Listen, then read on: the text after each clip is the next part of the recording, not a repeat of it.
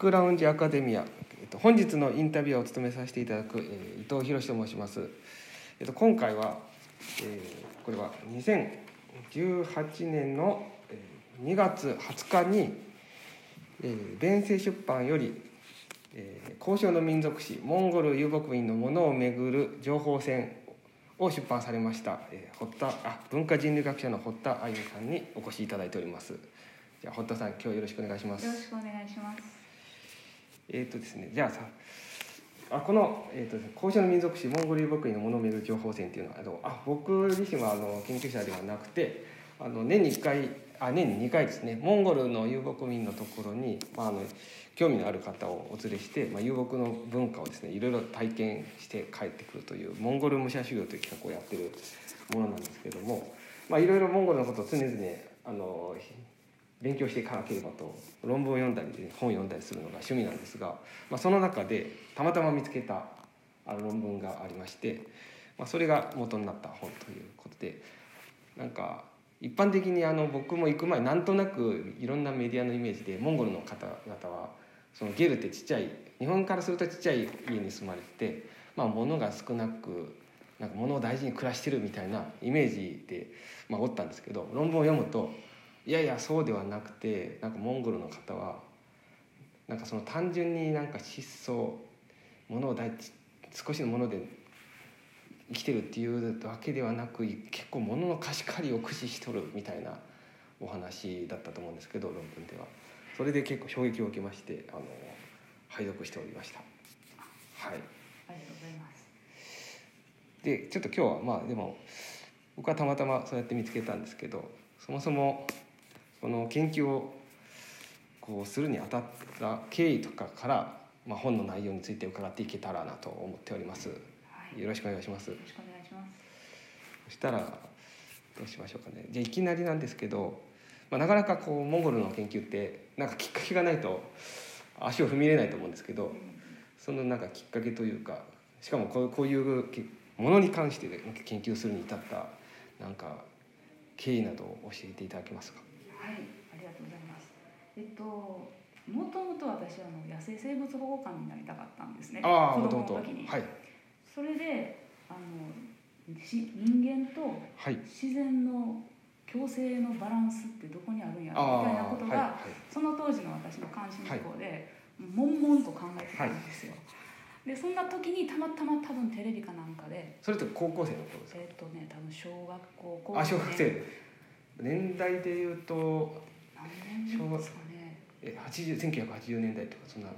そうですね。80年代終わりから90年代ぐらい。あ、はいはい、90年代前半だと思ってください、はいはい、でその頃にたまたまあの遊牧民の生活がドキュメンタリーかなんかだったと思うんですけどテレビでやっててそれを見た時にうわここに共生の人間とこう自然の共生のバランスのお手本が1個あるんじゃないかと思って、この人たちから直接学びたいって思ったのがあのモンゴルを知ったきっかけだったんですね。でだからそんな動機なんでまずはモンゴルについて知ろうと思ってあとモンゴルと名の付く本を片っ端から読んでたら、はい、なんか生き方にすごくしびれるところがあってでその本にはその遊牧民は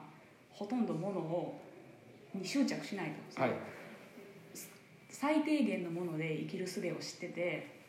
であのしかも人がこう来た時には喜んでそれを与えるみたいなことが書かれてて。はい。めちゃくちゃすごいなと。その 一体どうしたらそういう境地になれるんだろうと思って、はいますますいやこの人たちから学ばない 学びたいなっていうふうに思って、はい、まあ、それであのずっとモンゴル行きたいモンゴル行きたいっていう形であの憧れ続けてで小学校の頃からってことですねそう中学校の頃ぐらいからどんどんやばくなって熱が。でそのもう寝ても覚めてもモンゴルだったんででその熱がこう高校時代にピークに達して、はい、もう M っていうモンゴルの頭文字見るだけでおえつして泣いたり授業中にその国境線を指でなぞっては泣いたりとか、はい、ちょやばい行ったこともないのになんかモンゴルへの愛がちょっとそうです、ね、溢れるようになってこれはいかんと。ちゃんと一回行かな行って自分の目で見てちゃんとあの落ち着け落ち着けと思って。それでまああの留学したいちゃんとモンゴル語を学ぶということで、はいはい。高校時代にはその交換留学の術がないかとかいうのを大使館とか早いです、ね、日本モンゴル親善協会とか、はい、あとモンゴル研究してらっしゃる大学の先生全然面識ないけど熱い手紙を書いてたりとかしてたんですけど、まあ、その当時はそういう制度がなくてで結局は高校卒業してから自力であのモンゴル留学の道を見つけてで首都ウランバートルであのモンゴル人家庭にホームステイしながらモンゴル語を語学学校で学ぶっていうところにこぎつけました、はい、ほんでそれもだから大学じゃなくてもいきなり高校卒業してとにかく学校を学んでそういやもう大学行こうとか全然思ってなくてなぜならモンゴル語ができれば彼らからその考え方学べるから、はい、とにかくモンゴル語さえ喋れればいいと。あもうだからそういう大学制度とか関係なくとにかくモンゴル語はモンゴル。そうモンゴル人とちゃんと話したい彼らから話を聞きたいってそれだけが動機それはすごいですね。であの実際留学してみたら、はい、あの首都首都だったんで、はい、当時の首都は結構あのあちこちにねゴミが散らばってたんですよ。ああなるほど。結構物捨てたり。それにえ何年ですか？えー、留学したのは99年から1年間。でもう90年代の頭に民主化して、はい、だから10年後ぐらいだから物資とかはあったんですけど、はい、そのどーっと都会に増えてきた人口がゴミを出すけどそれをこううまく処理するシステムっていうのがちょっと回り切ってなかった感じではい、でその日本の ODA とかも入って、はい、廃棄物処理システムとかのあ、ね、の改善とかをやった時,、時代だったんですよね。でその生活者としてそうです、結構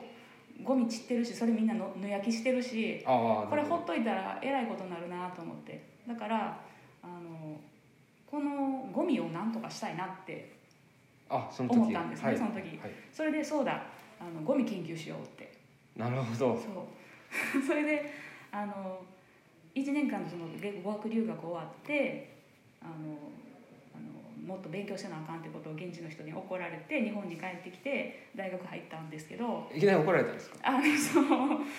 いやその泣くほどモンゴル好きやったわけですよ、はい、で1年ぐらい経った頃にあのし知り合いのおじちゃんというかホームステイ先の親戚のおじちゃんに「お前は何でモンゴルへ来たんや」って言われて「いやモンゴル好きやからです」将来なんかモンゴルのために働けたらなって思ってますって言ったら嘘つけと。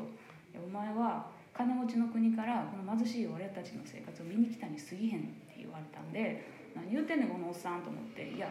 そんなことはないってちょっと半切れ気味に怒ってたんですけど でもいやじゃあお前ちょっと今から言う質問に答えてみなさいって言って、はい、そう日本の三大都市を言ってみろって言われてあ日本の質問されたってことですね。そう日本について聞かれたんです、はい、日本よく知ってんのかとそうであの東京大阪って言って3つ目が言えなかったんですねでほれ見てみると自分の国のことさえちゃんと学んでないようなお前に何ができるっていうんやっていうことをあの諭されましてうわあおっちゃんの言う通りやなと思ってそれで日本に帰って大学へ行こうと思ったんですね。ここからもっと勉強せなあかんとそう。あのモンゴル語できるだけやったら、はい、モンゴルにはモンゴルでこうできる人がいっぱいいるんやから、まあ、そう、ね、私がモンゴルできたところで意味がなくてプラスアルファなんかモンゴルに役立てる知恵あの知識を身につけなあかんねやと思って、はい、いやそうそれで教育ですね。そうおじちゃんのおかげで怒られて日本に帰りで大学であのそのゴミのことがすごい気になってたので、はい、あの国際なんですなんですかね国際関係学とかそっち系の方でちょっと環境開発とか、そういうとこを勉強してたんです。であの初めはほんまに何回もこう調査でウランバートルのゴミ収集システムがどうなってるとか、最終処分場でオープンダンピングなんですけど、そのそこでウエストピッカーの人たちと一緒にゴミをバーってこうどんなゴミがあんねやろうと思って漁ってたんですね、はいはいはい、そうするとこれあの国際援助組織とかからすると廃棄物って言われてるんですけど、はいはい、現地の感覚というか彼らからするといやそれは骨とかそれは灰とか、はいはい、こう違うものとして呼ばれてるわけじゃないですか。でもそれを一緒くたに廃棄物って呼んでるんですけど、いやこれ廃棄物って呼んでるのは結局外部の人間なんですよね、はい、現地の人が何をゴミとみなして、うんうんうん、あの生活から出したり出さなかったりしてるかっていうのは、いや現地の文脈があるんじゃないの？なるほど。それは確かにそうですそう。でその大学時代とあと修士にわたってあのあそう大学の時はそう実際的にゴミのシステムとか見てて、で修士の時はあのゴミ出す側がどんな気持ちなんかなと思ってあの環境意識調査みたいな、はい。質問をモンゴル語で作って、あはい。アンケート調査作って思ってるか500人ぐらいにあの回収する。とあのてんいろいろ聞いてそれでめちゃくちゃ環境意識高い。でも野焼きしてるみたいなその意識と行動のギャップがあってじゃあやっぱそのギャップのところに何があるかっていうとあの捉え方が違う可能性があるなとはいはい思って。じゃあ彼らにとってのゴミって何やろう？調べたけどどこの本にも書いてない。書いてないという。ほなこれ自分で調べようと思って。でそういう研究できるところっつったらあの文化人類学的なその現地の人がそれをどう思ってるか。思ってるかという。っていうことであの初めて文化人類学の門を叩いて。ああなるほど。そこから始まったということですね。はいそうなんです。そうじゃあなんか前置き長くなりましたけどそれであの実際ゴミの研究しようと思ったらいやゴミってもともと何なんてそうじゃないですか。ゴミとしては誕生してこないんですよね。ものはものですからね。そのゴミを見なすかある種主主観的な概念かもしれないそう。だからゴミを研究しようと思ったらあ誰かがある時ある瞬間にこれゴミって見なす瞬間があって、でそれ前までは物として存在してるんですよそうですね。なのでその物かゴミかの区切り目って実はそのないから要は物を研究することになるわけですゴミをやろうと思ったら、はいはいなるほど。そう。それでも物研究っていうところに行ったんですね。言ったと。はい。そうするとこれは文化人類学の技を使わなければいけないという。えー、ととりあえずその先行研究とかでモンゴルの物質文化がどういうふうにはい。捉えられてきたかっていうのは読むじゃないですか、はい。そうするとあのあんまり多くないんですね。あのもちろんあるんですけど、はい。やっぱりメインは家畜と人間の関係だったりっていう,、その遊牧のメインどころみたいなのがあ遊って、物ってメインストリームじゃないんですよ、はい。遊牧民モンゴル遊牧民の研究の世界では。けど数少ないそういうのを見てみるとあの何がいくつあるとかうんうん。その物は物なんですけど、ものすごい物にフォーカスしてて、はいでその材質は何でできてて何センチでとかね。ああこれはでもすごい興味深い話ですね。なんかみある程度なんか、まあ、僕から見ると停滞した民族学ってそういうことをよくやってるといういやそのいやその停あ滞停滞っていうかスディスらそれはあれですよ。それはあの僕が言ってることであってしかもまあ民族学の話なんであのちょっと文化人類学とは違うんですけどなんかこう日本の農村を調べてひたひたすらそういう民具の計測ばっかやるうん時代がやっぱあって。そう。それはそれでねいいいいし面白いんだと思うんですけど私が知りたいのはそのものが何でできてるかじゃなくてモンゴル人が遊牧民がそのものをどう捉えてどう扱ってるかっていう、はい。そのそこを知りたい、ものがどうどう存在しているかっていうところ、はい、何があるかじゃなくてどう存在してるかっていうのが知りたい。知りたいだからそれがないそれはまだどこにも書かれてなかったからじゃあこれを調べなきゃと思って。それであの遊牧民のお家に住み込んでででもまずどうあるかをまず何があるかもやっぱ知らないとそ,、の次のどうあるかにはつながっていかそれはまたせないから先人のあのそうそうそうお仕事はやった先人のお仕事もリスペクトしてとりあえずそのせ家族のゲルだけじゃなくて遊牧民の生活世界でゲルの中だけで閉じてないんでそうですねはい、あの季節移動の中間地点に置かれてる作り付けの小屋とか、にはいはい。そういうものをしまってるあと外のあの家畜囲いの近くに置かれてるものとか、はい。そういうのも全部含めて彼らのその生活世界に何があるかっていうのをまずうん。しっかり調査全部調べたんですよ。でそれ調べた後で一つ一つ来歴を聞き取っていってつまり逐い一ついつ？どこで誰からどうやって手に入れたっていうのをもう逐一聞いていく逐一すごい面倒くさいやつなんですけどでもあのいやなんなんやっていう感じになりそうですけど。まさにそういうことでで彼らも生活があるからそんなねいちいち答えてるあのずっとくっついて聞いてられないんで彼らが使ってるタイミングとかめがけて「それさ」みたいな感じでこう聞いてうまい流れでですね。そう。はいやっぱりそういうなんかわざわざそれを出してきてもらって聞くっていうお手間を取らせられないからだから一緒にこう生活してる時間の中で隙を見つけていいタイミングで聞くっていうそうですね。そう。なんです。あとあとお客さんいてる時も聞いちゃ聞けないんで。ああそれはなぜですか？それはそのあ後々のあれに関わってくるんですけど彼らにとって物って情報なので、はい、人前でそれについてこう情報を暴露するっていうかこう語るっていうのはすごくこう、うん、ある意味リスキー リスキーなんですね、はい。まあ、聞いてた人が「ほうほうこの家にはそんなものがあるのか」っていうことを知られてしまうからだから周りの環境も見てお客さんがいない時にで家族が喋れるようになる時に聞くっていうのをこうずっと繰り返したんで、はい、結構あの時間かかりました。そうですよね。これは生活の中で聞いていかないといけないわけですよね。逆にその中で聞くからその出てくる情報ってもあるんですあるあるあるんです聞いてないこと語ってくれるじゃないですか、はい、あの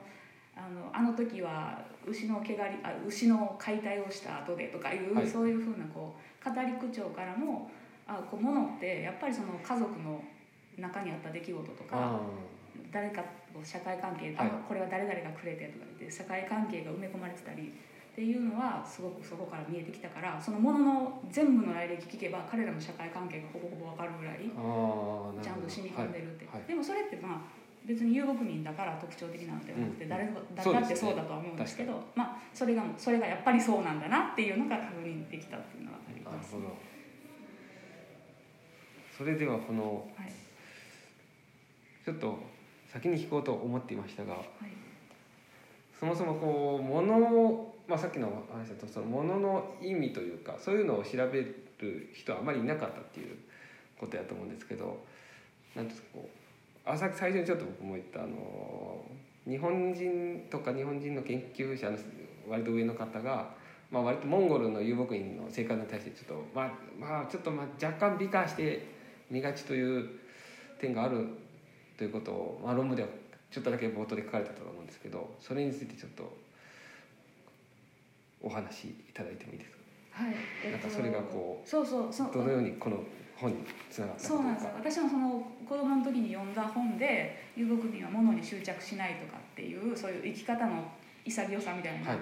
ところに、多少なりともこう憧れを持ってたのでなんかすごいなと思ってたんで当然それが気になって現実はどうなんだろうって、はい、どうしたらそんな潔くものと付き合えるんだろうって思って見てたけどいやこれめちゃくちゃ潔くないよねって。あのめちゃめちゃものに関心あるやん。めっちゃ執着するやんっていうのが実感でもうぐいぐいぐいぐい来るんですよ。もう私の持ち物とかももう全部調べに来るし、はい、ほんで「ええなええな譲るか?」みたいな感じでもう交渉してくるし交渉が始まると。いやおおやおかしいなと思うものに執着しまくってるやんと思って。やっぱ関心はめっちゃ並々ならない。我々以上かもしれないっていうぐらいものへの関心が高くてですね。でじゃあなんで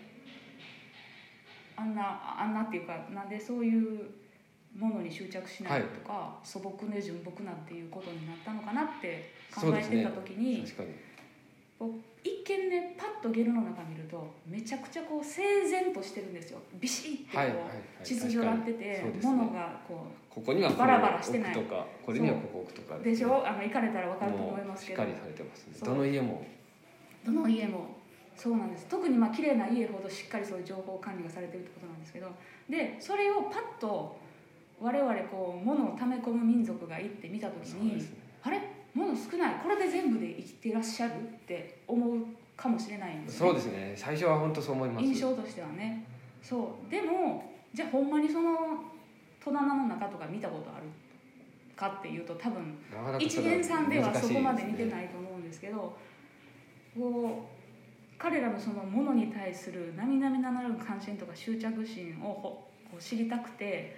じゃあ何を実際持ってるかとかって見ていくと意外とこうあの狩猟とか遊牧に関するもの以外ないって書かれてたこととかもあったんですけどあなるほど。じゃんじゃんじゃんじゃんこう全然着てない洋服とかで、えー、あの民族衣装、はい、もう何何十着って出てくるし、はい、なんかおしゃれなティーカップセットとかいつ使うねんって一回も使ってへんやんこれみたいなのを食べ込んでるしあとその装飾品、はい、そんななくても別に生活には困りへんけど、ね、部屋をきれいに飾るためのものとかも結構しまい込んでたりしてていやいやいやいやこれ生活必需品だけじゃないですよねっていうの。をそうです、ね、まずまずまず分かるわけです。そう。ででもまああの物離れがいいっていうことはまあ確かでよくしょっちゅう人が何かを求めに来て、はいはい、でそれがこう相手の手に渡っていくっていうのがあったんで、まあ、それはそれでそうなんですけどあのこれなんかもうちょっと結論めいていきますけど、はい、結局そのものがフローなんですよね。あのストックではなく。そうあのさっき言ったみたいにもちろん必要ないものまで全部持ってるから思ってる以上に遊牧民の人たちは物を持ってますよっていうのが一つの発見であるんですけどもう一つそれでもやっぱり数でね単純に数で比較するなら、はい。1500点ぐらいだからおよそ、はい、一つの4人家族に1500点のものが数えられたっていうことなので相対的に見ると確かに少ないかもしれないけどでもその少ないには理由があって彼らが純朴で物に執着しないから少ないのではなくてなるほど。常に交渉で他人から利用権を得る技術を持ってるから自分で所有しなくていいっていうことなんですよね。はいはい自分のテリトリーにあるのが1500なだけで自分が利用可能なのはもっとあると、もっとつまり知り合いが全員自分のあの置物ってことじゃないですか。ある意味ではそう。だから伊藤さんが持ってるものを私が全て把握していれば自分の持ち物プラス伊藤さんの持ってるもの全てを私は利用可能なわけです。もちろん交渉が必要ですけど、はい、交渉と信頼してもらえる人間関係が必要ですけど、はいはい、全部自分が2人なんか何ていうんですか全部こういつ使うか分からへんようなものまで持ってでわざわざ移動のたびにそのコストかけてガチャガチャガチャガチャ持っていくことよりもちょちょちょっと出かけていって「何々さんあれあったよね。貸してくれ取ろう取ろう」って言えばそれで利用ができるっていう、はい、それだけの人間関係社会関係をちゃんと持ってて、うん、誰が何を持ってるっていう情報を持ってるから持たなくていいんですよわざわざ。それでまあある意味1500自分のテリトリーに置くのは1500まででなんとかなると、いうようにしているってことですね。そう。なので常にこの150点も常に150点がじーっとしてるわけじゃなくて常に日々何十点ずつこう入れ替わってるわけです。人が来て持ってったり自分が誰かに持ってきたりとかして増えたり減ったりしながら大体なんとなく1500点ぐらいがその瞬間にはいましたよっていう,、そう。でももう次の瞬間にはそれがこう変動していく感じがあるので、流動しているという。そう。お互いにそれを回しますっていうかまあ使い合ってるから、はい、だからスタスタメンスタメンでもないこう入れ替わりが、まあ、たまたまそこに たまたまそうその瞬間その場にいたのが1500っていうだけであって、はい。まあ、その中にまあもちろん動きやすいもの動きにくいものいろいろあるといえまあ絶対動かないものはまああんまりないという。ほぼうんそうですね、まあ、仏壇とか動きにくいものはありますけども、はい、ちょっと貸してとか言いにくいものはありますけど代々そういう家が持ってきてるものとか、でも大概のものは交渉で動かせる交渉で動く一時的には動く可能性があるそれがモンゴル人の遊牧民がこうゲルの中が整然としてる理由なんですよね。なるほど、まあ、数数の面で言うなら、はいはい。はい、それでも生きていけるのは。じゃああれですかね。この、まあ、ちょっとこれ割と日常の話になっちゃうんですけど日本人って結構あれ家にどこにあったかなみたいなことが発生しがちなんですけど例えばモンゴルの遊牧民の方はそういう情報をすごい重要視して整理しているということは大体あれあれはあそこにあるというのはまあ間違いないというかそういうのはあるんですか？ああれはあそこにあるというのは誰々さんのところにあるってことですよね。そうですね。それあと自分の家の中にあるものとかも含めて。うん。で時にはその自分の家にあるものを探すのが面倒くさかったら誰々さんのところに行っちゃうんですよああるかもしれない絶対あるのが確実な方に行く。ああじゃあ自分の家どこやったかなってふわっとしてたらもう、うん、じゃあ絶対分かってる他人のやつを借りると。うん。なんかあのひしゃくとかよく使うんですよ、ね、日常生活で、はいはい、で1本じゃ足りなくてああの大体ど。の家も23本ひ,、しゃくを持ってるんですけどでも乳製品の加工とかしてると、はい、3本じゃ足りない時とかあるんですよ、はいはい、そうすると自分家のひしゃくが忙しいからいっぱいやから隣の柄杓取ってこいみたいになるわけですよ。はあ持っててももう借りる持ってても借りる。もう普通ですよ持ってても借りる。でそういう柄杓みたいなその時のあの必要によるものだけじゃなくて例えば帽子、はい、普通帽子って貸し借りしないって一般的には言われてるんですね、ね、あれはあのその頭にかぶるものだからその人のそう他の人のものをかぶると運命が変わってしまうって言ってすごい嫌がるんですけど、はいはい、でもそのタブーを破るための儀式があるじゃないですか他人の帽子かぶる時に唾吐きかけるっていう。ああなるほど。ってこう唾することで、これは神天にこれは私の帽子ではないですよ。っていうことを示してからかぶるわけですよ。わざわざそんな行為をするってことは他人の帽子をかぶることがあるっていうことで。でなんでかぶったん自分持ってるやんって。そうです、ね、あの新しく買った天下のハット持ってるやんって言ってもいやこっちのデザインの方が良かったとかとか言って人のものをかぶってったり あとなんか雨で濡れるの嫌やからとか言って 人のものをかぶってったり人のものだったらいいんかいそうそうそう。まあそれはものによってもそうだからそうあるから借りないとかそういう話ではなくてそれをかぶりたいからかぶるんですよ。おだからもうちょっとだから順番が考えの順番が割と違いますよねその日本。まあ日本以外も分かりませんけど。なんかまずいや今僕の生活感だと、まあ、自分のうちにあるなら絶対それ使うしなかったらまあやむなく借りるかも買うかみたいなぐらいだと思うんですけど、まあ、それじゃない先の優先事項があるっていうことですかね。優先事項というよりかは人のものか自分のものかよりも必要性の方が大事と。大事。それがたまたま自分が手にあったものか他人知り合いの家にあるものかは、まあ、あんま区別なしというでももちろん所有権ははっきりと認めてるのでこれは誰々さんのもの自分のものとは決して思ってないですね。だから交渉がいるわけです。だから所有権は明確だけど、その使用権自体は割とこう交渉次第。交渉次第で動くっていう。そう。利用権は交渉次第、はい。まあ、それがやっぱ強いというそうことが。だからいくらなんかこれは私が買ったものだからっていうのは何の何の理由にもならないですよ。貸さないことの。人に物を貸し,、まあ、貸してくれっていうかくれって言われた時に、はい、もちろん断れるんですけどその断る理由はやむにやまれる誰もが同情するような理由でなければならないんですこれ俺のやからっていうのは全くないそれではもう全然ボケてだからってなるじゃないですか。だから貸せよみたいな。知ってるよみたいな。知ってるけど借りるそう。じゃなくてこれはもうあの誰々さんの形見でちょっと手放せないとか明日まさに俺はこのここで使うタイミングがあるからちょっとって言うとか雨が降ってて無理やとかなんかこう人間の力ではどうしようもないことが起こっているからじゃあ自由意志で貸さないっていう選択肢あんまりないっていう。ないんですね。でもでもそれでもやっぱりこいつに貸すと絶対返さないっていう人もいるわけですよ。信頼性が低い。そう。あの物を借りる交渉するには必ずその信頼社会関係と物が特定されてるっていう必要性があるので、はい、誰に何を言われても全部貸すかっていうとそうじゃなくてこう大事な相手だったら今言ったみたいな理由を正当な理由を、はい。所有者の方からこう提示して相手に納得して引き下がっていただくっていうことが必要なんですけど、どうしようもない人これ絶対貸したくないなっていう人からは、ないって言えばいいんです。あ持ってないと。持ってないって。あそこはもうある種交渉のための嘘という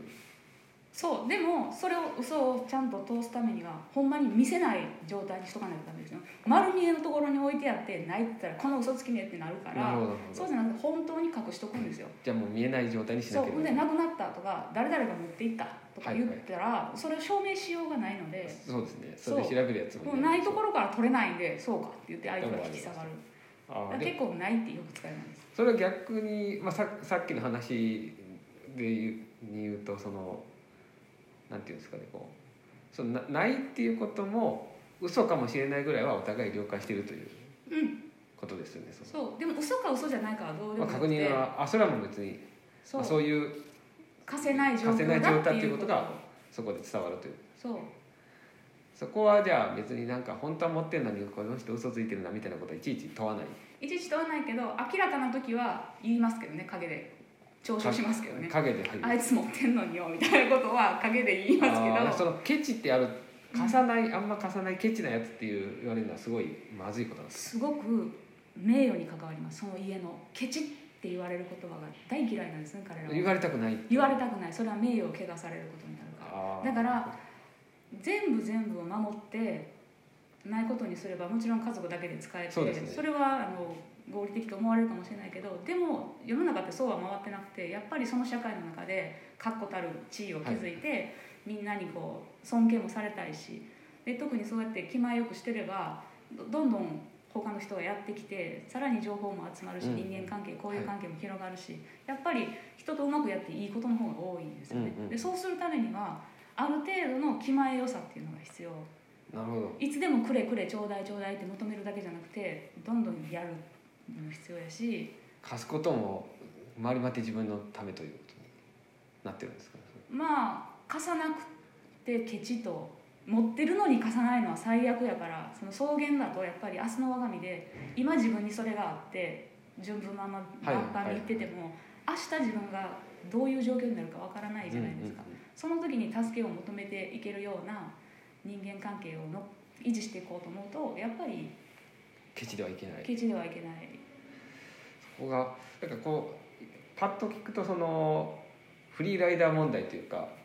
貸し借りまくった方が有利やないかっていうふうに思うけど逆にそういう借りまくって自分がケチにしてるとそんなのは成立しないような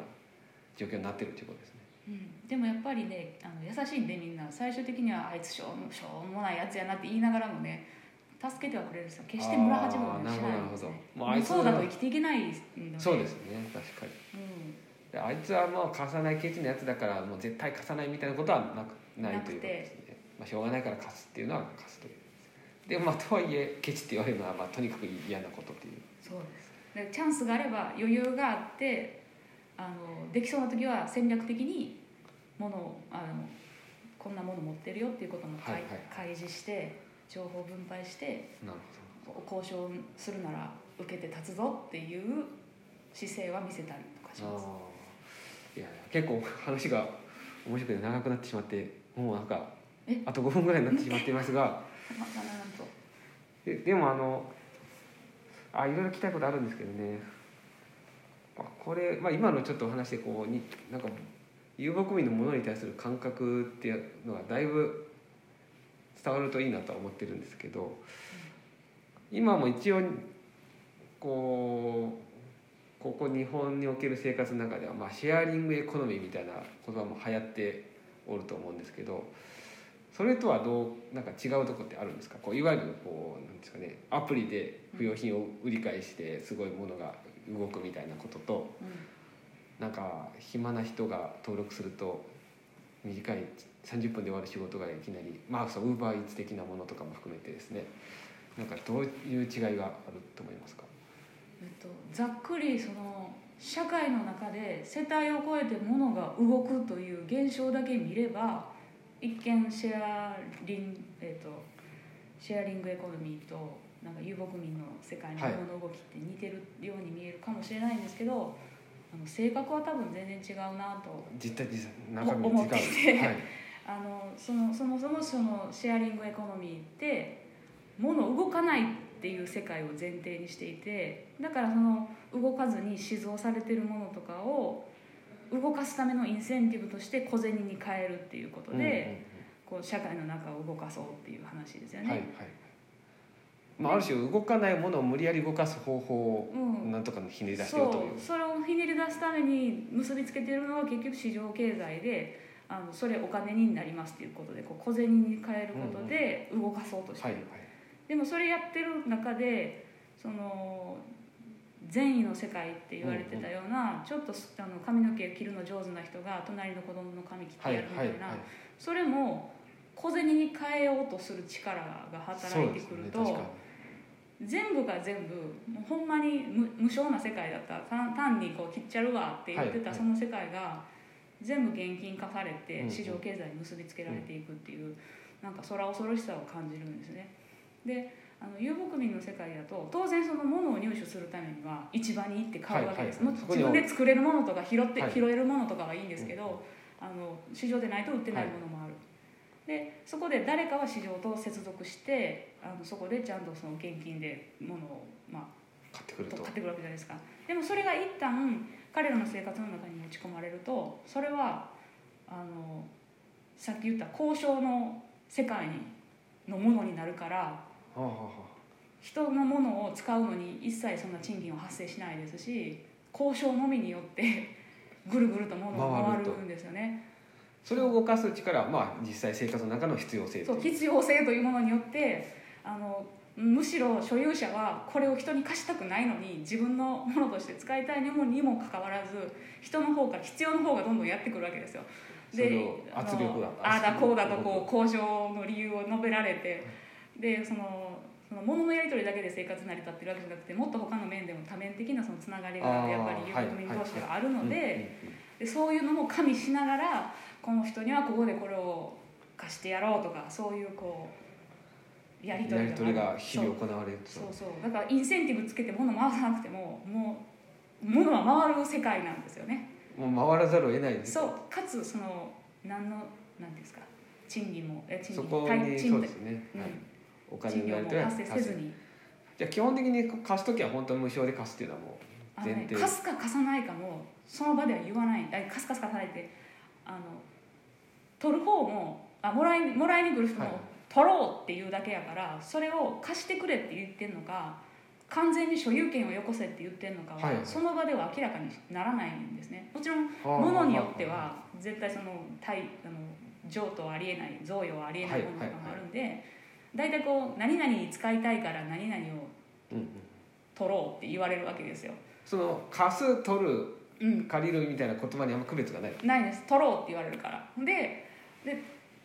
まあ貸す方も取れ取れって言ったりするわけですよ。だからその時取れ取れって言ってるけどそれは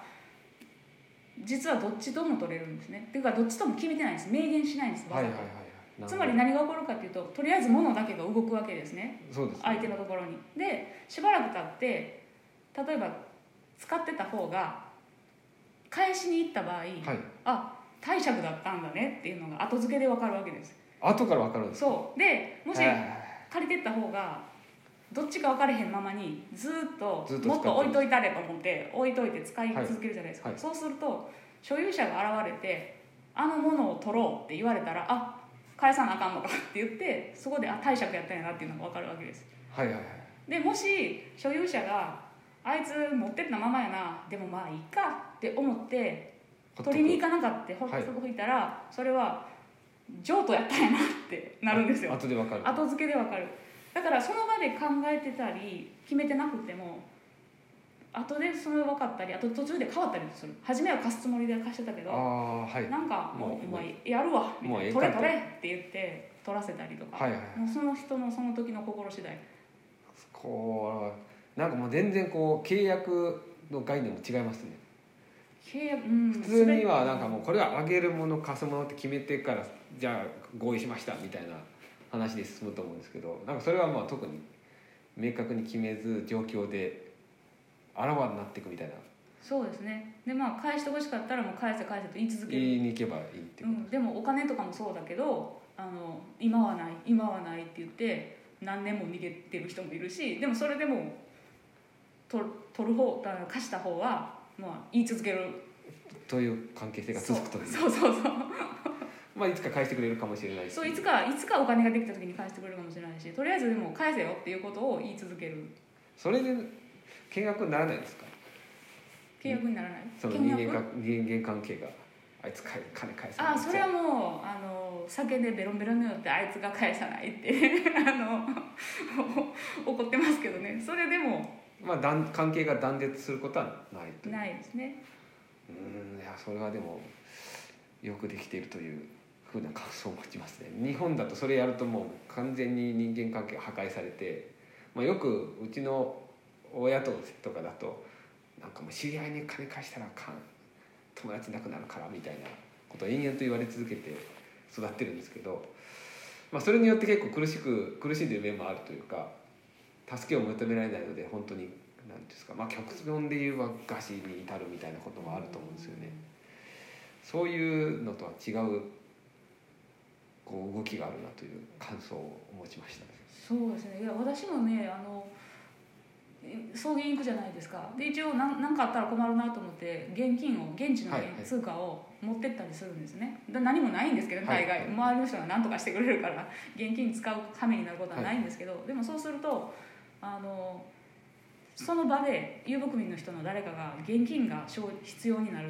場面が生じると「あゆみ現金持ってるか?」って言われるわけですよ。で大体あの念のため持ってきてるっていうのはみんな知ってるから、はいはいはい、あの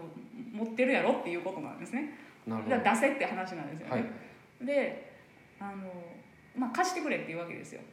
でいやでもこれ今全部貸したらあのもしもの時が困るなって思うけどお前草原にいて現金使うことなんかあんのか?」って聞かれるんですよで「いやないな」って「やろ?」ってお前が帰る時にこの草原から帰る時に返すからだ今出しとけみたいな。それで言うとでそれを言われるとうんそうた確かにそうだなみたいな、そうですね。今私ここで現金持ってても正直使えへんから帰るまで別にいいかなってなんかそおっしゃる通りだなって思って。そうそうそう。でもそれはなんかある種こうその世界の一員として認められてるっていうことでもあるんですかねなんか完全な観光者にはそういうことを言うは要求してくるんですか？あやっぱその交渉するっていうのはやっぱその初めに社会関係が必要です、はい、信頼関係がね、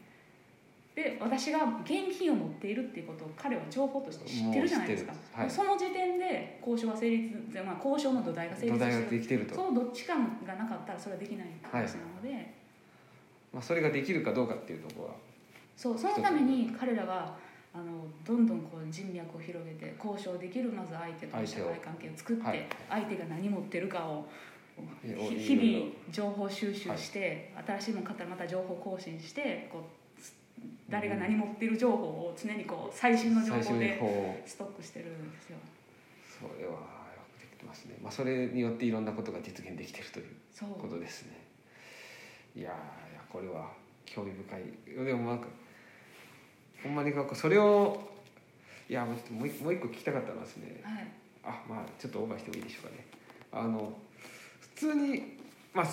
住むことによって発見した瞬間っていうのはどういう時だったんですか？そのそれそうあそうなんですよあのねあのそうもものをまずしっかり調査してたじゃないですか、は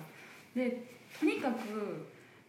人お客さん多いんですねもうあもういろんな人がそうですね。なんか結構訪問客多いですよね。でしょ？で実際本の中に書いてますけど1日に何だっけ30件40件訪問があるわけですよ。結構なお忙しい感じですよ、ね、もうもうほぼ一日接客です接客です。そう。でそういう接客の時のやり取りをじっと見てた時に「え今何やった?」っていう瞬間があったんですよ、はい、それはあの結構仲のいい親戚の人が来た時に、はいあの長持ちっていうのがどの遊牧民の家にもあるんですけど、ね、完全に蓋の閉まる鍵のかかる収納があるんですよね、木製の。でそこをうちのお母さんがガチャガチャって開けてわざわざ誰にも見えへんようにしまってた最近買ったものをバーって出してきて、そのお客さんのに入ってこう手渡すんですね、はい、でうわあげんのかなと思ったらお客さんがそれをこう眺め回して生地とか確認して「これいいわねデザインもいいわね色もいいわね」とか言ってこう見てるわけですよ。で見終わったらそれまた奥さんがお母さんがそれを長持ちに戻してガチャガチャって買いかけて閉める、で普通にまた話が続いていくんですけど「え今今の何?」と思って？今なんか私は何かまだ分かれへんけどすごい大事なものを見た気がすると思ってでそこからそのあれは何だったのかなっていうのを考えてる。で考えながら他の事例をどんどん見ていくうちにこれは特定の人にだけされてるっていうのが分かってくるわけ、はいはい、社会関係特に親しい人に対して、はい、あの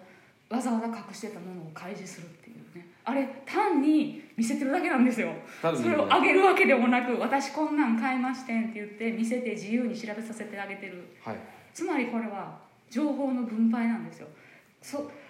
彼らにとって物っていうのは情報で誰が何を買ったっていうこと自体が、その次の交渉につながるからとても大事な情報なわけですね、はい、それもそれ自体に価値があるという。そうまずはその何かを買ったということだけでも情報として価値があるしそれがどういうものでどういう材質で、うんうん、あの品質でとか、はい。はい、どういう価格だったとかどこで手に入れたとか、そういうことも全部情報として重要なんですね。でその本来だったら誰も彼女がそこにあるってことを言わなかったらそれはないも同然なんですその世界に、はい、だけどその世界の中からわざわざ取り出してきてしかも鍵開けるっていう演出があってね、ね、あなたにだけこれを見せてあげるって言って見せられた方にしたらありとあらゆる情報を一挙にドーンってもらったことになるそうですね。で情報をもらうってことは今度はそれを頼りに交渉していいよっていうことだから、もう見せるってことはもうじゃあもうここに物ありますよ。っていう情報をあなたが必要な時はどうぞっていう情報だからその交渉権が分配されたってことなんですよね。それによってこうお互いの関係性がよりこうそういう私たちはそういう関係っていうねこう強い親和性に結びついて、はいはい、でそれ募集制が働くから、うんうん、今度そのうちのお母さんが別の家行ったらその人はあなただけにって言ってこう特別な新しく買ったものとかを見せてくれる。そうやってあの情報をたためていってる。そして情報のまあ重要さもそれを分配すること自体で関係性も強まるという。そう。そう。だ逆に言うとあのなんだろう。自分のこの人と仲良くなりたいなって思ったら、はい、とっておきの情報を自らなるほど。シェアする。という行いで。そう。例えばですけどその現地の若い女の子とかが外国人である私にこう興味を持つじゃないですか、はい、で仲良くなりたいなと思ったら自分の携帯とかを見せに来るんですよ。ああはいはい私こんな携帯使ってるんやけどって言ってそして「あなたの携帯も見せてくれない?」とか言ってなるほど。そう何かこう自分が大事とっておきと思ってる情報をこう上げることによって私たちは友達だからねみたいななるほど。関係にしてしていこうとしたりとか、はいはいはいはい、そういうふうにも使われたりとかして。はあいやでもこれはすごい確かにそう聞くと最初のあの質問のその日本における IT シェアリングエコノミーと真逆というかあれはあんまり関係性が生まれないんですよね使ってて。なんかもう非常に効率化されてるのではいはいありなんかもうテンプレートで取引終わった時のいい気持ちのいい取引できましたありがとうございましたってもうテンプレートになってるからもうボタンペイントしてそれで終わりなので。なんかむしろまあ面倒くさいコミュニケーションを減らすためのツールとして機能してる要素が強いんですけど、うん、なんかお話を今日があってより実感したのはこうそのやり取りの中で人間関係をむしろこう充実させていくことにつながっているというのがこう性格としてはなんか、まあ、反対だなというのを今日感じましたです、そうですね。手間かかるけど面白いですよね確かにそれはなんか元気な元気に暮らしているもとにもなっているような感じを受けましたです。ちょっとあちょうど30分ちょっと見まして、はい、まだまあ1時間ぐらいはきっとお話はでいろいろ聞きたいことはあったんですが今日はまあこの辺であそうですね。最後に、はい、あの今後の研究の展望とかもしありましたら。あ今後の研究そうそうですね。やっぱそのよモンゴル遊牧民の社会って情報がすごいはい、すごい大事っていうことがそうですね。この本を通しても。まさに「ものをめぐる情報戦」っていうサブタイトルです。はい。分かってきたのでなんかこの情報の世界可視化できないかなって。ああなるほど。あのものだけ見たって分からなかったじゃないですか、はいはい、数見たってそれでどうやり取りされてるかっていうのは分からなかったのと同じように情報もパッと目で見ては分からないから、あのでもこれだけ情報がコアあの社会のコアにある社あの文化なり社会なりを理解しようと思ったら、はい、やっぱりそこの世界を捕まえ捕まえないと見落としてる可能性があるんですよね、はい、我々に見えてないから、気づいてないだけで、ほんまにその情報のことが見えたとしたら彼らがどれだけすごい情報戦を、あのものだけじゃなくて、日常的に繰り広げてるかっていうのも見えたらすごいのになってあれだけ情報リテラシーの高い人たち、ね、この携帯とか来る前から情報回しまくってた人たちなんで彼らから学ぶことめちゃくちゃいっぱいあるやろうなってなんとかそれを見え見えて学べる形にしたいなっていうふうには思ってます。いや楽しみです。まさにその親戚のおばちゃんに見せた瞬間を みたいなのがまだまだあるっていうことですね。そうきっとまだ気づいてないものがそうですよね。確かに。いやいやそれは楽しみです。今日はありがとうございました。ありがとうございました。えっ、ー、と堀田あゆみさんの、えー、交渉の民族史モンゴル遊牧民のものをめぐる情報戦、えー、弁政社出版あ弁政出版から、はい。えー、発売されておりますのでご興味ある方はぜひお読みください。これはでも表紙もね表紙の写真も素晴らしくもうなんか目次を見るとなんかいろいろ自分の生活に役立つかどうかはまあ別ともかくとしてこういうやり方があるのかみたいなのもめちゃあの発見が多々あると思います、ですね。あとはあの物に興味をお持ちの方そうですね。このねモノリストも圧倒的ですね。なんかこんな多種多様なものを持っておるのかみたいな写真付きでご紹介されておりますのでこれまた偉い仕事だと。何よりもこれに応じてくださった家族がすごいなと思いそうまですすね。パンツとかの写真もね撮らせてもらったりとか。下着の写真までに撮っていいぞというですよ。本当に彼らの協力なくしてはなりえなかあのなし得なかった調査なので本当に家族でありがとう。円平さん。あのもちろんこれ仮名なんですけどのあそうかそう円平にしようっていうのは家族と一緒に決めました。そこら辺はちゃんと頑張られてるこれ段ボールまで入ってるのがすごいですそうでもダンボールもちゃんとね目的を持って切られてるでしょ。く靴の中敷きにしようとその辺も認識の違いで全然ゴミと思われてしまうところですよね。今日はありがとうございました。あありがとうございました